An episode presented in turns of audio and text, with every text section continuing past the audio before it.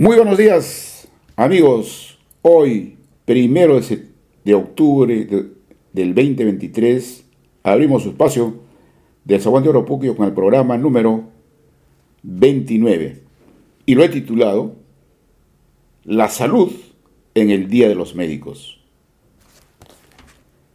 Jamás, hombres humanos, hubo tanto dolor en el pecho, en la solapa, en la cartera, en el vaso, en la carnicería, en la aritmética. Jamás tanto cariño doloroso, jamás tan cerca arremetió lo lejos. Jamás el fuego nunca jugó mejor su rol de frío muerto. Jamás, señor ministro de Salud, fue la salud más mortal. Y la migraña extrajo tanta frente de la frente, y el mueble tuvo en su cajón dolor, el corazón en su cajón dolor, la lagartija en su cajón dolor. En esta semana, la salud ha sido puesto al primer plano el fallecimiento de una persona conocida, de una enfermedad que adolecen miles y millones de peruanos. Nuestro Perú mostró una realidad o mostró la apariencia. Cualquiera de las dos formas te llevan a decir la situación en la que vive nuestro Perú en el ámbito de la salud. Y la salud es la aspiración superior de todo ser humano. La salud y la libertad son las aspiraciones mayores del ser humano. Al inicio están el cobijo, el acceso al agua potable, los alimentos. Luego sube la educación, la relación entre personas mediante las tecnologías, la energía, las tecnologías de información. Y en nivel superior, superior, está la salud y la libertad. Entonces un camino hacia la salud. La enfermedad que padeció la persona mencionada o que no quiero mencionar, pero es una persona conocida, se trata de una enfermedad cardiovascular. No quiero citar los nombres, pero el médico dice que el cardiovascular isquémica es la primera causa de muerte en el Perú solo superada por el COVID-19 del 2021 y que a partir del mismo COVID ha incrementado su tasa de mortalidad de 39 en el 2019 a 72 en el 2021 por cada 100.000 habitantes. El infarto agudo al miocardio sucede cuando hay una obstrucción de las arterias que irrigan una parte del corazón. Será más grave cuando esto implique mayor cantidad del tejido y su causa está relacionada con el consumo de tabaco, obesidad, colesterol alto, sedentarismo, diabetes, mayor edad y antecedentes familiares. Para evitar que el tejido del corazón muera por esta obstrucción de la arteria que lleve el oxígeno y alimento, se requiere remover esta obstrucción en el menor tiempo posible, sea por medicamentos, fibrinolisis o con intervenciones, CTTismo, cateterismo cardíaco en centros especializados. Y ahí viene el asunto. El único lugar en el Perú que se dispone de esta capacidad, las 24 horas o los 7 días, es el Instituto Nacional de Corazón de Salud en Lima. Muy bien. Entonces es natural que nuestro país esté abandonado por el centralismo. Y que los lugares donde se producen estos hechos, la muerte es inexorable. Por ello es que para modificar esta situación, se presentó en el Congreso para apoyar a los cardiólogos su planteamiento y se llamó, se llamó la ley del infarto agudo del miocardio el año 2021 y que por supuesto nuevamente está encarpetada en la Comisión de Salud del Congreso. Con esto ya nos refleja lo que queríamos decir. Dicho sea de paso, la entrada fue el poema de Vallejo, Los nueve monstruos. Como siempre, Vallejo se anticipa a los acontecimientos del ser humano. Entonces, el 5 de octubre es el Día de la Medicina. Todo esto coincide, entonces sería momento oportuno para sensibilizarnos a la comunidad nacional, a nuestra familia, sea por la protección misma o sea por el apoyo que se le tiene que dar a los médicos. Aun cuando la medicina como definición es que la ciencia que estudia las enfermedades que afectan al ser humano, los modos de prevenirlas, las formas de tratamiento para curarlas. Nos dice claramente el, médico tiene que estar preparado, su formación. El médico tiene que disponer de materiales, de equipos, de medicamentos, estar al tanto de lo ultimito en lo que son los procedimientos, la metodología. Y por supuesto también el ambiente en el que el Estado lo cobija. En ese entorno, ¿cómo podría él ejercer mejor su función, ni de prevención, ni de tratamiento. Lo que ha ocurrido, una persona muy visible, le ocurre lo que a muchos peruanos, a millones de peruanos, le estará pasando seguramente, pero no se visibilizaba. Ahora la persona que ha fallecido, situado casi a nivel de, de héroe, lo cual no debe ser, solo por la notoriedad, pero no obstante eso, aprovechemos entonces esa imagen para poner realmente al servicio de la población lo que los médicos quisieran. Y los médicos, por supuesto, quisieran estar en el lugar donde nacieron. Pero en el lugar donde nacieron no hay las condiciones para que ellos se desarrollen como profesionales y que también atiendan como debe ser. No saben seguro ustedes el dolor que significa para un médico ver que alguien llegue en sus manos y fallece. Seguramente que lean todo de sí, pero no pueden en la medida que las condiciones en las que trabajan no se lo permiten. Entonces, ¿cómo ejerce la función el medio en estas condiciones? ¿Cómo alcanzar la capacidad oportuna de atención a los, a los peruanos de todos los lugares? Eso es lo que tenemos que respondernos.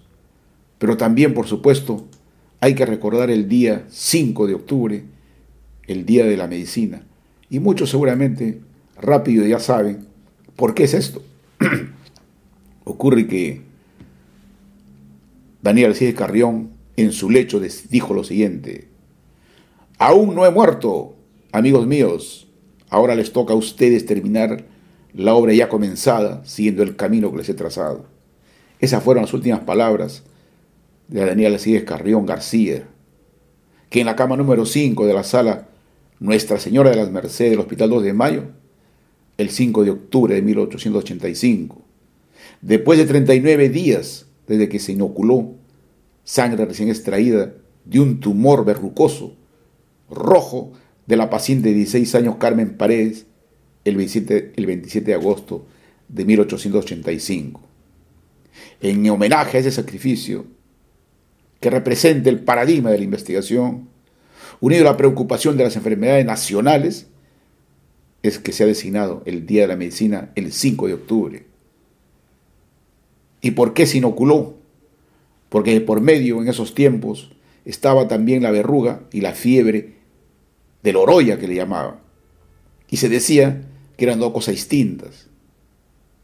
Entonces, Daniel decía que Carrión se inoculó y estando ya con la fiebre, él dijo precisamente que con esto estoy probando que la fiebre de la oroya y la verruga son el mismo origen.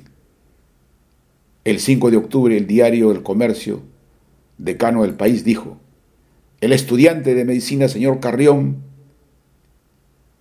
que según anunciamos en días pasados se hizo inocular el virus de la verruga, después de haber pasado el primer periodo En el segundo ha sido cometido por la fiebre de Loroya y se encuentra bastante grave. Deseamos que se restablezca. Sin embargo, abatido por la fiereza de la infección, falleció a las 11 y 30 de la noche del 5. Entonces, el 6 de octubre, al día siguiente, el comercio publicó una nota titulada Daniel Carrión, donde informa que a causa de haberle acometido la terrible fiebre llamada el Oroya, hoy tenemos que pasar por el dolor de comunicar que ha muerto. Pues entonces, aquí se conjugan muchos aspectos. Desde el punto de vista de la experimentación, solemos decir que el, experimento es el juez supremo de la verdad. Pero es momento de que tengamos en cuenta lo que he manifestado, pero también aprovechando las circunstancias, quiero saludar a todos los médicos de nuestra provincia que esforzadamente tratan de hacer que su profesión alcance los lugares más alejados de nuestro país. Y por supuesto, siempre que tengo la oportunidad, hago extensivo mi saludo principalmente a mi hermano Marcos Zúñiga, quien también vino becado de Chiquián a la escuela, al Colegio Nacional Guadalupe, tal como Carrión. Pero claro, salvando las distancias. Sin embargo, también estudió en, el mismo, en la misma universidad. ¿Correcto? Pero como formación, en todos nosotros, los provincianos, seguro, están el amor de nuestros padres, el amor de nuestros maestros. Pero no solo eso, sino el entorno en el que construimos nuestra niñez, el entorno en el que vivimos, en el que vimos la naturaleza que nos imprimió el derrotero de, de no amilanarse ante nada. Seguro que el frío de las noches, el rocío matinal de los alfalfares, o los alimentos producidos con el esfuerzo de las manos de sus padres, la leche dulce de, las, de los animalitos, todo ello unido a las alegrías que dan los meses de los días de las patronas o patronos. Por eso, cuando vemos hoy a los médicos eh, trajinadamente estudiosos y sin embargo con sus banderolas por las calles reclamando mejor trato, mejor salario, siento profundamente que son humillados, humillados por gobernantes insensibles al esfuerzo, al conocimiento que ellos trataron y tratan de nutrirse para extender a sus pacientes. Estos gobiernos son destructores de la moral que Carrión le dejó a sus colegas médicos. A pesar de todo ello, estos médicos nacionales, peruanos, provincianos, siguen sacrificándose diariamente por mejorar la salud pública, la salud de aquellos que no pueden pagar el alto costo de las clínicas privadas, ni tienen los espacios de televisión abiertos cuando fallecen. Y sobre todo, además de eso, en lugar de aprobar leyes que merecen la pena para todos, se ufanan en los balnearios participando en sesiones en tiempo real, en tiempo virtual. Cierro mi participación diciendo lo siguiente. Galeno desde el jardín. Qué hermosa era mi casa nevados, ríos, árboles y animalitos, manto verde de flores multicolores.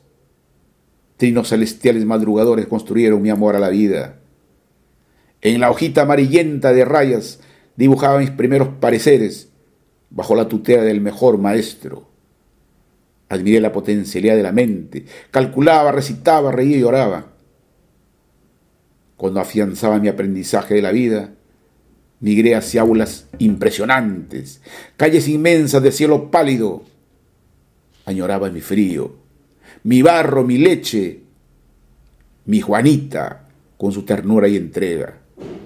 Presuroso, subí al bus azul en los julios y diciembre y volvía al seno calor, al seno de mi patria chica, a nutrirme de su calor, de su cariño, de sus alegrías a caminar por sus callecitas, por sus parajes, abrazaré a mis amigos, estaré en mi pueblito amado. Mi decisión Vino desde el amanecer de rocíos, desde la esquina oscura de las abuelitas desoladas, desde niños huérfanos cuidados por sus gatos, desde las manos sanadoras del tío Beto, desde la ilusión que la salud es comprensión. Los relojes corrieron juntos sin cansancio, ahora nuevamente entre cerros similares, compartiendo saberes y comprensión. Galeno construido del jardín, entrenado para amar al Perú postergado. Volví a descifrar mi inquietud de niño, a comprender el canto del pichuichanca, a admirar la grandeza sencilla de Juanita, a buscar el origen del alfa y omega, a escudriñar la mente del niño de Germán. Gracias, Víctor. Se cierra el segundo Hasta la próxima semana.